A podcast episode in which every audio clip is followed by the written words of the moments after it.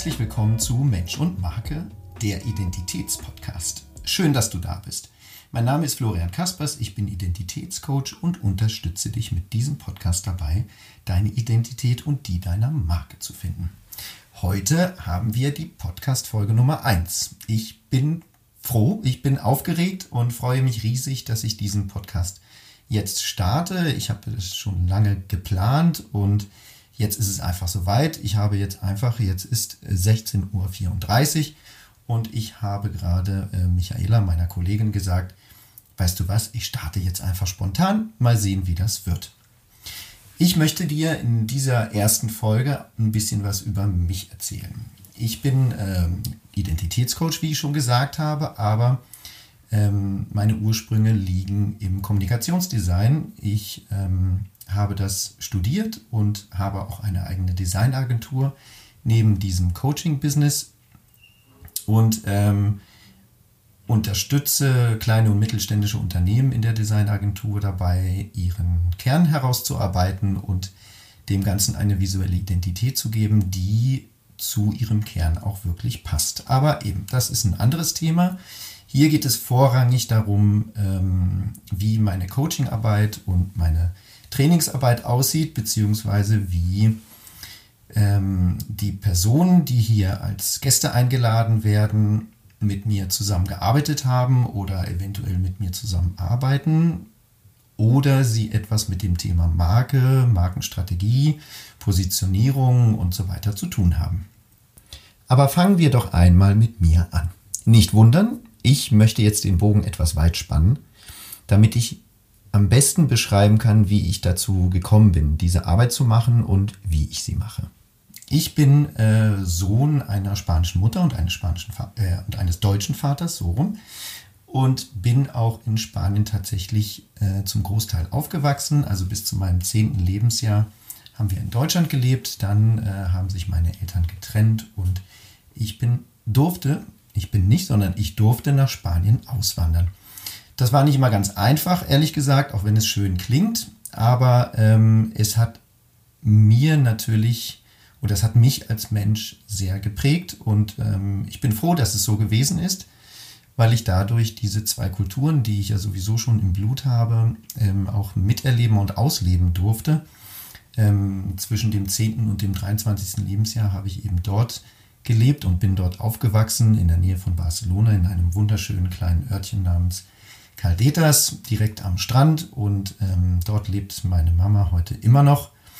Und es ist einfach ein ganz anderes Leben, wie sich viele von euch vorstellen können. Oder vielleicht ähm, lebst du ja in Spanien und kannst das sehr gut nachvollziehen. Was ich heute daran vermisse, sind vor allen Dingen die Menschen. Ähm, es ist schon eine, eine deutlich andere Kultur und ähm, das vermisse ich hier tatsächlich, aber es gibt natürlich auch die Möglichkeit, irgendwann in der Zukunft vielleicht wieder in Spanien zu leben. Das äh, wäre auf jeden Fall eine Option. Ähm, ich bin in einem sehr in einer sehr großen Familie aufgewachsen. Ich habe noch äh, drei weitere Geschwister, beziehungsweise dreieinhalb. Und ähm, es war immer sehr viel los äh, und äh, es gab immer viel Halligalli und viel Streit und viel Freude und äh, alles Mögliche.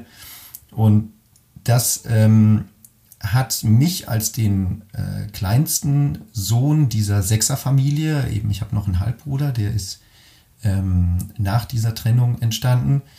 Und ähm, diese Kernfamilie, die äh, sechs, die wir waren, da war natürlich ähm, wie schon sagte, viel los da. Da war immer Action und ich war halt der Kleine und war eher so der Beobachter. Ähm, nicht, dass ich meine Brüder nicht geärgert hätte, das konnte ich, glaube ich, ziemlich gut, wie sie bestätigen werden.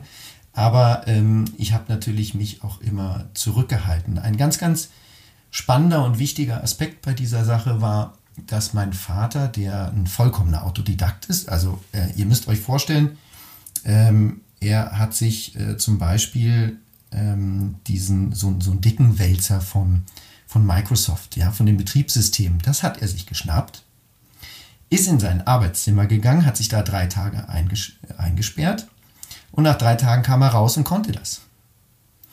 Völlig verrückt. Also für mich unverständlich. Aber er hat sich so tief in diese Materien eingearbeitet, dass er das ähm, machen konnte. er war ähm, sehr von seiner Arbeit besessen, das äh, kann man wohl so sagen. Und ähm, da würde ich jetzt gar nicht so gern in die Tiefe gehen, aber auf jeden Fall ist das ein Punkt, den wir oder den ich vielleicht noch in einer anderen Podcast-Folge anspreche. Diese Beziehung zu meinem Vater, die glaube ich ähm, auch viel mit meiner aktuellen Position und Positionierung zu tun hat, mit meiner Persönlichkeitsentwicklung. Also da ist sehr, sehr viel und ähm, sehr viel Interessantes, was ich glaube auch für euch spannend sein kann. Ähm, meine älteren Geschwister waren dementsprechend ja ähm, älter, also der, der nächste Bruder ist fünfeinhalb Jahre älter als ich. Und die waren immer so die großen Sterne, die Vorbilder ähm, für mich. Und ähm, das, das war so ein Streben nach, nach dem, was die da machen, weil ich das alles so super toll fand und super spannend fand. Und ähm, ich hatte das Gefühl, dass die immer alles machen, worauf sie Lust haben. Und das ist etwas, was, was sie mir übertragen haben, beziehungsweise was ich für mich dann gelernt habe, dass ich gesagt habe, theoretisch kann ich alles machen, was ich möchte. Alles, was mir in den Sinn kommt. Ich probiere es einfach aus. Ohne Angst auf dieses Neue und ohne Angst, dass es schief geht. Weil wenn es schief geht, dann mache ich halt was anderes. Und das ist etwas, was ich gerne den, also euch oder dir als Selbstständigen mit auf den Weg geben möchte. Und das ist das, was ich mit meiner Coachingarbeit auch versuche und, und tun möchte, ist, dass ich dir die Angst nehmen möchte vor Anfängen, die Angst vorm Scheitern, die Angst vor diesen Herausforderungen.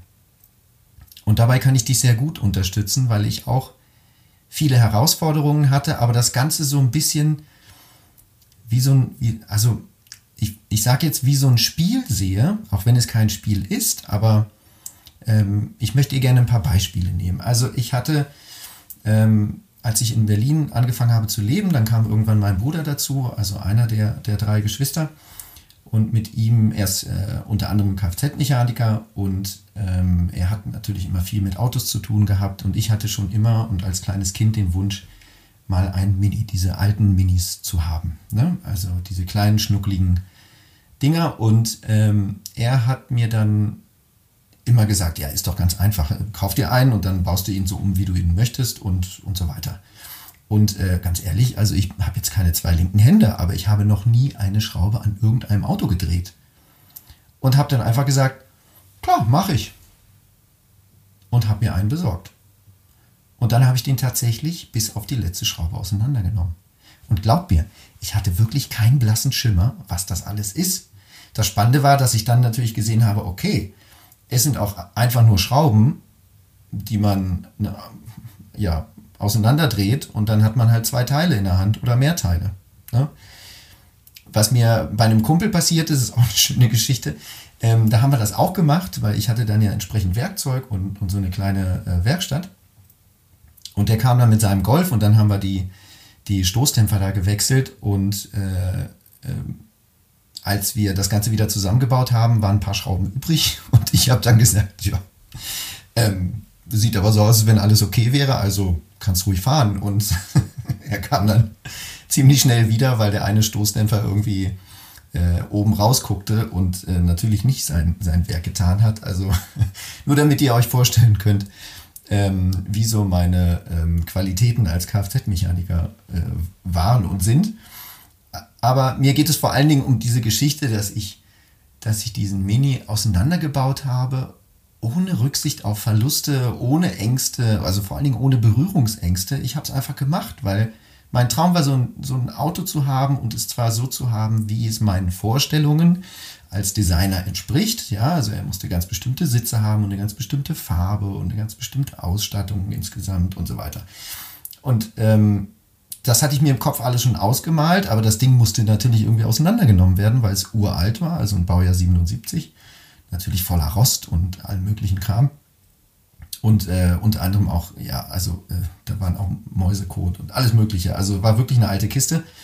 Ähm, hat aber riesen Spaß gemacht und ich würde es nie wieder tun. also ähm, nie wieder tun, weil äh, es eine Riesenarbeit ist und in dem Moment war mir auch klar, also so ähnlich muss ein Hausbau sein. Äh, das heißt, man muss sich um jeden Schalter kümmern, man muss sich um jede um jedes Fenster, um jeden Türgriff, um du musst dich ja wirklich um jedes Detail kümmern. Und beim Auto ist es nicht anders. Da musst du dich um jede Schraube kümmern, vor allen Dingen, wenn du keine Ahnung davon hast. Ja. Gut, aber jetzt bin ich ganz schön abgedriftet. Ähm, was ich aber nicht verkehrt finde, weil ich glaube, diese Beispiele erklären sehr gut, dass ich diese, diese Berührungsängste nicht habe und dass ich einfach drauf losgehe. Genauso wie ich damals nach dem Studium zu meinen Kumpels gesagt habe, hey, ich mache so ein, ich habe mir so ein Interrail-Ticket geholt und fahre jetzt so ein bisschen durch Europa.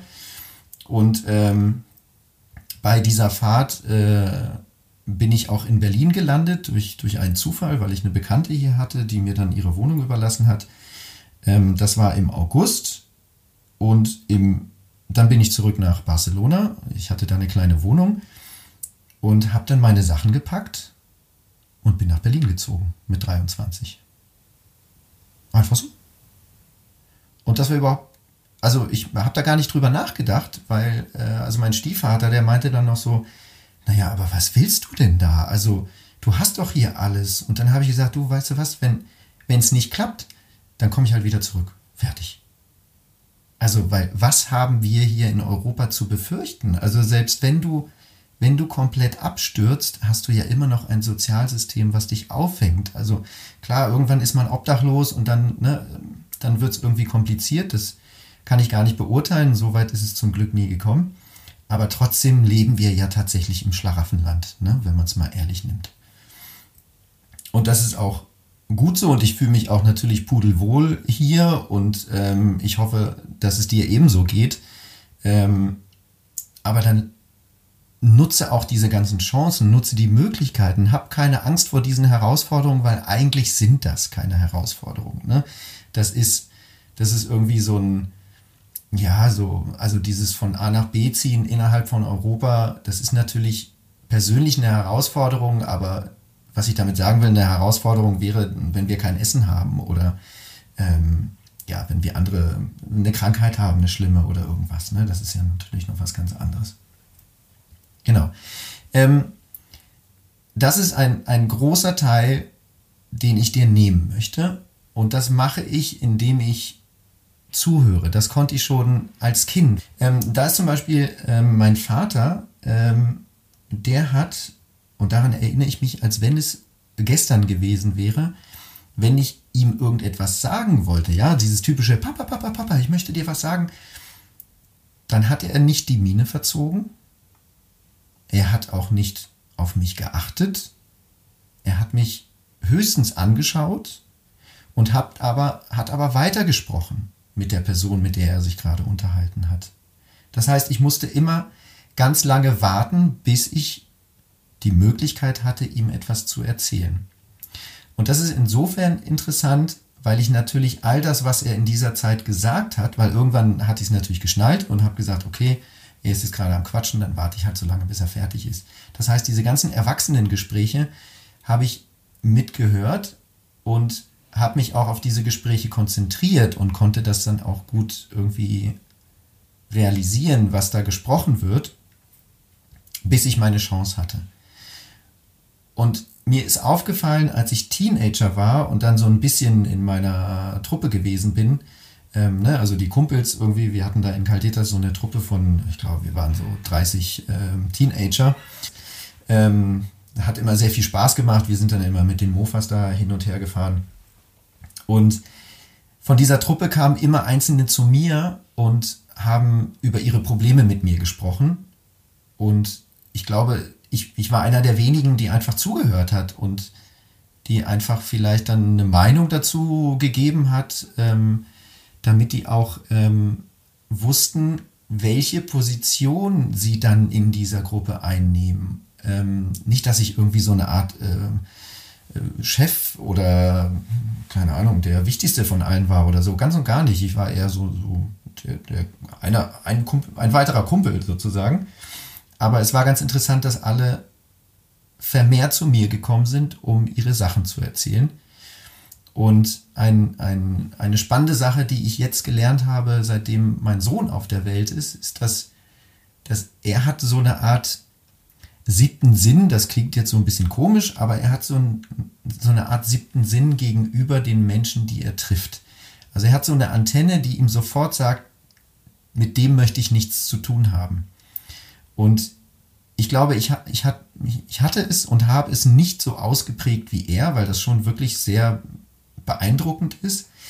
Ähm, aber ein bisschen was davon habe ich. Und ich schaffe es, hineinzuhören in diese Person oder in dich, wenn du zu mir kommst zum Coaching. Ich schaffe aus dem, was du sagst, herauszulesen, wo sich etwas versteckt.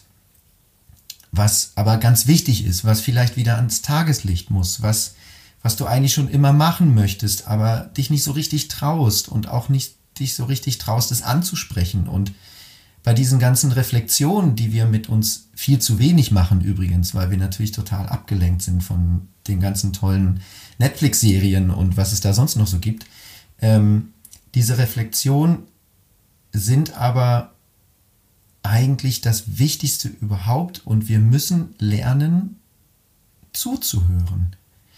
Und nicht nur zuhören, wahrnehmen, sondern auch zuhören und dementsprechend handeln.